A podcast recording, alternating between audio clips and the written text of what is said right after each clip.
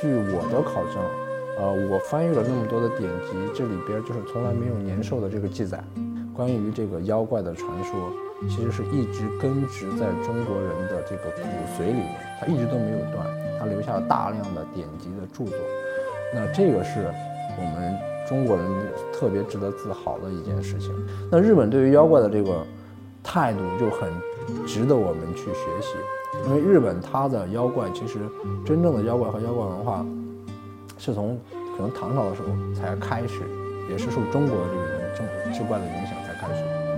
其实到现在，可能我们当世界，尤其是西方人，他们提到这个妖怪的时候，他首先想到的是日本，而不是中国。孤鹤鸟呀、汪两呀、天狗啊等等，这全是中国老祖宗创造的中国的妖怪。为什么在你们的日子当中变成了日本的心知心智前沿，大家好，我是一个 talks 讲者张林。过年啊，大家都。中国人特别喜欢的一个传统的节日啊，然后一家老小团聚在一块儿，呃，关于这个过年有很多的这个传说，尤其是中间提到了叫年兽。我研究了一下，大概是这么一个情况，就是传说是有一种一个一种非常凶猛的这个怪兽，每年的那那个时候会下来到村子里面惹祸。这个时候为了为了驱赶它，大家会燃放鞭炮等等，然后把这个。年守夜把这个年兽赶跑，这是我们流传比较广的一种关于年兽这个妖怪的说法。但是根据我的考证，呃，我翻阅了那么多的典籍，这里边就是从来没有年兽的这个记载。然后呢，我也问过相关的。专业的民俗学家，包括一直研究就是相关的传统节日的民俗学家，他们也没有发现过任何关于这个年兽的在中国古代典籍里头的记载。我就是很想跟大家说一下，就是可能让大家失望的，就是这个年兽，中国的典籍里边没有记载过。为什么会产生呢？一个可能性就是什么呢？就是这个，呃，是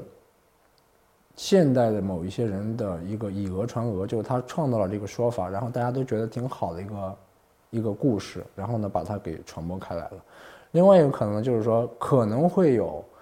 在典籍里边记载过，我们没有发现，但是我觉得这个可能性很小。第三个，我觉得可能是某一个地区或者是某一个地方关于这个年兽的传说，然后被人家发掘出来了，然后呢给推广出来。但是，呃，据我的研究，就是目前为止还没有发现过。呃，在某一个地方有关于年兽的这么一个传说，所以说我觉得跟大家，呃，还是挺怎么说呢，就是 挺遗憾的一个。我们说这个年兽，说中国人喜欢用这个炮过年放炮仗，去用响声啊去驱逐一些东西。其实呢，这这个呃驱逐的这些东西是有有专门驱逐驱赶的妖怪。这个妖怪叫什么？叫山骚。山骚这个妖怪是一个深山里头的一个妖怪，它的个头不高。记载里边就是它的形象是什么？高四尺。我们知道这个三尺就是基本上一米嘛，它可能就一米多一点，不高。全身呢是赤身裸体的。它和人类接触的过程当中呢，就是它喜欢喊人的名字，就是如果它喊你的名字，你答应它了，那你它就会把你给吃掉。大概是这么一个妖怪的形象。所以人们这个在在，尤其是这个节假日节日的时候，什么时候就为了防止山骚从这个山山里边回到人的村子里边，就会用炮仗。放炮仗这种巨大的响声把它给赶跑掉。那关于这个，我们过年的时候会，呃，家家户户会贴春联，对吧？我们会贴贴这个门神。其实，呃，这里边也有很多的一些传说和习俗。你比如说这个，我们门两边左右两边贴的这个这个门神，门神可能更从呃更早的时候，我们现在贴的可能就是啊。秦琼、秦叔宝，对吧？他们他们俩这个这个形象，其实更早的是什么呢？是神叔和呃玉律，他们俩。神和玉律传说当中，就是他是住在这个山里边的，就是一座大一座大山里头的这个专门去驱除吃掉恶鬼的这么两位，我们说是大神吧。所以慢慢的演变之后，会演变成后面我们说的这个传统的这个门神的这个形象。中国的妖怪和我们提到妖怪和大家，大家可能第一反应是妖怪是不好的，是是封建迷信，或者是说，呃，是是不存在的东西。其实，中国的就是《中国妖怪故事全集》这本书里边，一共有一千零八十个妖怪，就基本上把中国的所有的传统妖怪都网罗进来了。但根据我的这个研究和梳理，我觉得中国的绝大部分的妖怪是非常可爱的，非常带有人情味儿的。那我们怎么样去看待这个中国的妖怪？我觉得首先就是一定要有这么几个认识。第一个就是我们的中国的妖怪，嗯，是它的历史非常的长，就是从我们说有万年妖怪的这么说法，就是可能从我们这个中国的老祖先们一在在这个土地上开始繁衍的时候，它就已经有这个妖怪和妖怪文化的存在了。它的历史非常的长，那它的数量非常的多，就是从历朝历代几千年来关于妖怪的记载，关于这个妖怪的传说。其实是一直根植在中国人的这个骨髓里面，它一直都没有断。它的时间几千年的这个文化，它的时间非常的长，它留下了大量的典籍的著作。那这个是我们中国人特别值得自豪的一件事情。那另外一方面，我觉得更重要的就是，在中国妖怪和中国妖怪文化的这里头，是更多的是当时的人对于社会的认知。对于当时的社，比如说一些社会学呀、一些心理学呀，包括一些历史学呀等等，就是它的一些反应，它里头可以有很多值得我们去研究的东西。比如说，我们说唐代，比如说汉代，比如说宋代，那平常的这个老百姓，他们的日常生活是什么样的？那我们从哪里面看？可能更多的就是从这些很微小的典籍里头去看。那妖怪和妖怪文化其实就是扎根在现实生活当中的。当时的人间的烟火气的一种反应，他们记载的都是发生在现实生活当中的，哎，那个时候的一些传说。那从这里头是能看到当时人们对于这个整个社会的一种反思，或者是对于整个社会生活的一种反应，包括比如说这种饮食文化呀，这种日常的生活呀等等，从各种各样的这种信息量非常的多。它也是一个中国优秀传统文化中非常非常宝贵的一部分，所以我们不能 把它当做封建迷信去一味的去排斥它，觉得中国的这个妖怪就是不好的。这一块可能我们跟日本做一个比较就知道了。我们知道，就是妖怪是从是中国创造的，中国土生土长的东西，然后传播到我们整个的东亚的一些文化里头，包括日本、包括朝鲜、包括我们东南亚的一些国家。那日本对于妖怪的这个态度就很。值得我们去学习，因为日本它的妖怪其实真正的妖怪和妖怪文化，是从可能唐朝的时候才开始，也是受中国的这个影中志怪的影响才开始。他对妖怪的这个日本妖怪的这个研究，其实真正意义上的研究是到了这个呃十九世纪末期的时候，那个这个时候他们创造了呃这样一个叫妖怪学。就第一世界上第一个把妖怪当做学问去研究的这么一个国家。其实到现在，可能我们当世界，尤其是西方人，他们提到这个妖怪的时候，他首先想到的是日本，而不是中国。就他就是现在妖怪成为日本对外交流的一张名片，而且是非常，呃，大家认可、比较喜欢的这个名片。那到到中国的话，我觉得可能我们因为各种原因的话，对于妖怪的这个认知，其实我觉得应该学习日本人。就是妖怪这个是我们中国传统文化的一个非常宝贵的一个一部分，我们首先要建立这个观点，呃，不能把它简单的当做封建迷信，或者不能简单的把它当做不好的东西，这样的话我们才会有这个认知，我们才才会更好的去，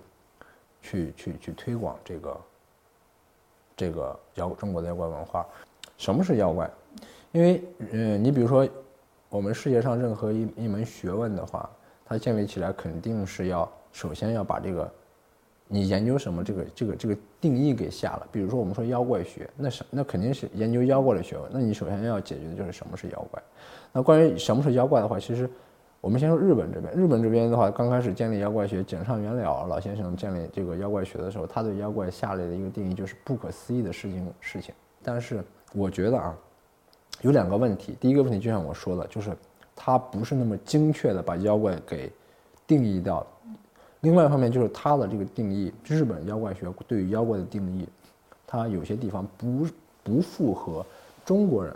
对妖怪的理解。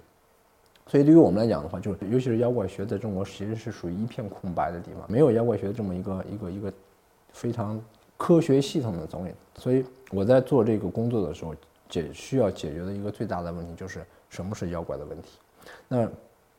做这个工作的话，首先你要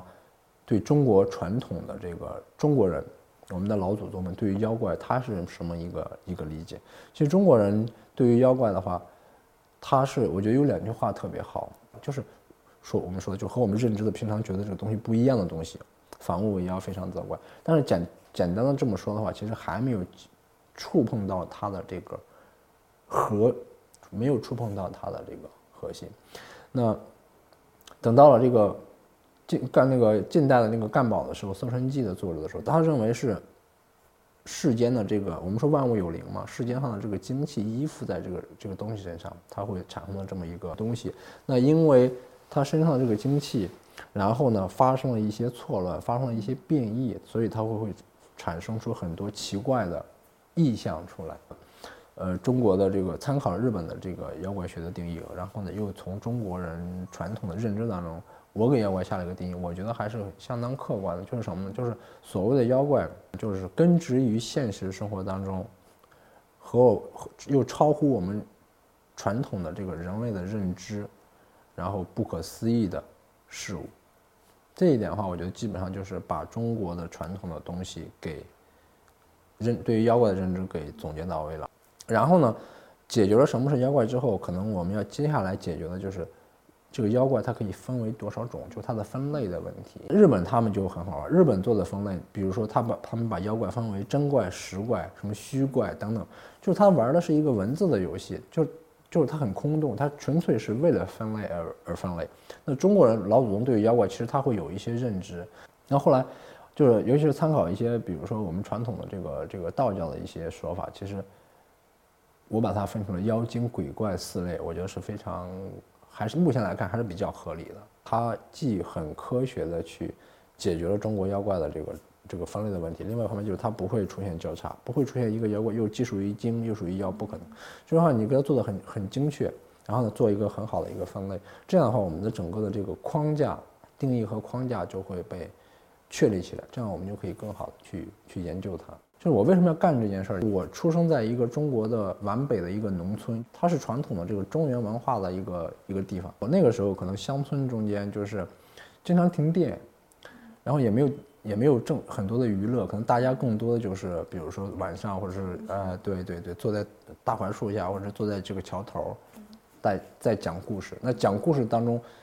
很多的都是一些怪谈，就这些怪谈一方面可能是大家。就流传在这个区域的很久很久的这个怪谈，经典的怪谈，还有一些就是，哎，真实的身边的人碰到的发生的一些怪谈，这里边就有很多的妖怪的故事。那个时候我就特别喜欢这个妖怪的故事。后来长大了之后，看了很多的这个典籍啊什么的，对，就对于志怪这一块的这个故事特别的喜欢。我觉得这个妖怪的形象很好玩。那真正让我觉得这个事情要做的事情是接触到妖怪学之后，就是尤其是日本的这个妖怪学之后。然后有一年就是在上海参加一个动漫展，看见就是一对，应该是我觉得应该是中学生，穿着一个非常漂亮的这个 cosplay，都是妖怪的形象，孤鹤鸟呀、汪两呀、天狗啊等等，他说全是日本的妖怪。当时我真的是很震撼，我说这全是中国老祖宗创造的中国的妖怪，为什么在你们的日本当中变成了日本的妖怪？所以当时就觉得我们老祖宗创造的这些东西被人家。传到了日本，那被反又反流回来，然后被大家认为小孩子们认为是日本的妖怪。我觉得这个事情对我刺激特别大。我觉得中国的这个东西，妖怪的东西值得发掘整理，让大家都知道，尤其是年轻人知道哪一些是我们中国的妖怪。